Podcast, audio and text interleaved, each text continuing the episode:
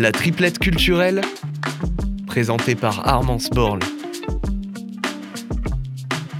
Bonjour à tous et à toutes, c'est Armance et j'ai à nouveau trois recommandations culturelles à Strasbourg et dans ses alentours à vous proposer. Le maître mot de la triplette d'aujourd'hui, c'est l'éclectisme. Alors attachez vos ceintures, on va voyager dans trois univers artistiques très différents pour ne pas dire opposés.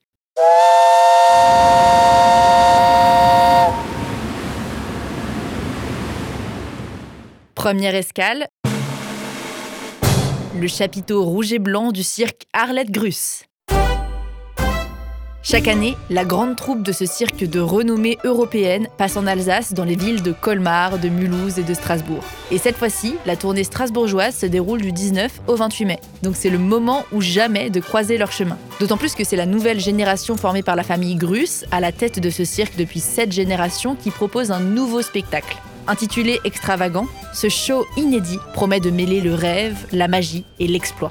Ce qui ne change pas en revanche, c'est l'impressionnant chapiteau rouge et blanc, l'orchestre live qui rythme les spectacles avec les compositions musicales d'Anthony Sauger et les tenues personnalisées, dessinées et réalisées par le costumier Roberto Rosello qui a travaillé pour le Crazy Horse ou encore le Paradis Latin. Autant d'éléments solides qui perpétuent le prestige associé au cirque Arlette Grus. C'est la première fois que je mets en valeur ce domaine artistique dans la triplette culturelle, car les tournées circassiennes sont plutôt occasionnelles, mais je saisis l'occasion en vous présentant cette valeur Si vous souhaitez vous plonger dans l'univers du cirque, la troupe se produit tous les jours jusqu'au 28 mai au parc des expositions du Wacken. Les places adultes sont accessibles pour un budget allant de 19 à 47 euros. Je vous invite à réserver sur leur site. Notre deuxième escale se fait toujours dans Strasbourg, mais dans un autre quartier doté d'une toute autre atmosphère. On se faufile rue des Charpentiers pour arpenter les murs de la chaleureuse galerie Jean-Pierre Richfish, dont l'air intimiste cache en réalité une renommée mondiale dans le domaine de l'art brut.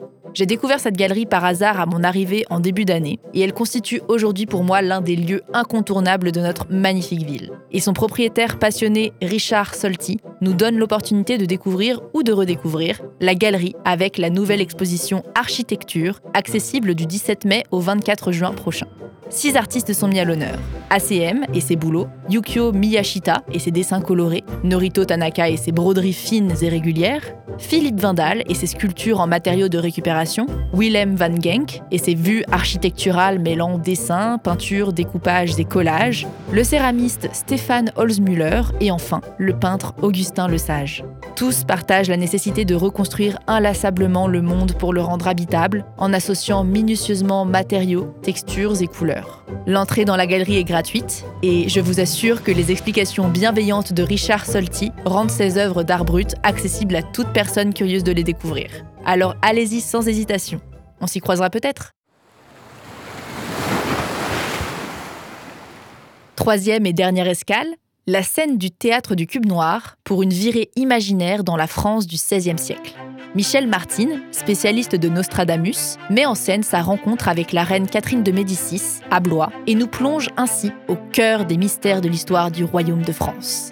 Pour vous resituer un petit peu le contexte, Nostradamus, de son vrai nom Michel de Notre-Dame, était un médecin et astrologue rendu célèbre par les prédictions faites dans son ouvrage Les prophéties. Dans son dernier almanach, il met notamment en garde le roi Henri II contre des dangers qu'il dit ne pas oser indiquer par écrit. Ainsi, la reine Catherine de Médicis, amatrice d'astrologie et d'ésotérisme, appelle Nostradamus à la cour de France dans le but de connaître précisément l'avenir de son époux et de ses trois enfants. C'est cet entretien historique de 1555 qu'il nous est donné de voir dans la pièce de théâtre Le Mage et la Reine du 26 au 31 mai pour 6 à 10 euros. Notez que le paiement se fait uniquement par chèque ou en espèces et que les réservations se font par téléphone au 06 80 91 16 37. Mais vous pourrez retrouver toutes ces informations sur la programmation du théâtre du Cube Noir. Bon, il est temps pour nous de jeter l'encre. J'espère que cette croisière sonore en trois parties vous a plu. Je vous souhaite de pouvoir la traverser pour de vrai cette semaine. Et je vous retrouve vendredi prochain, même heure, pour une nouvelle triplette culturelle.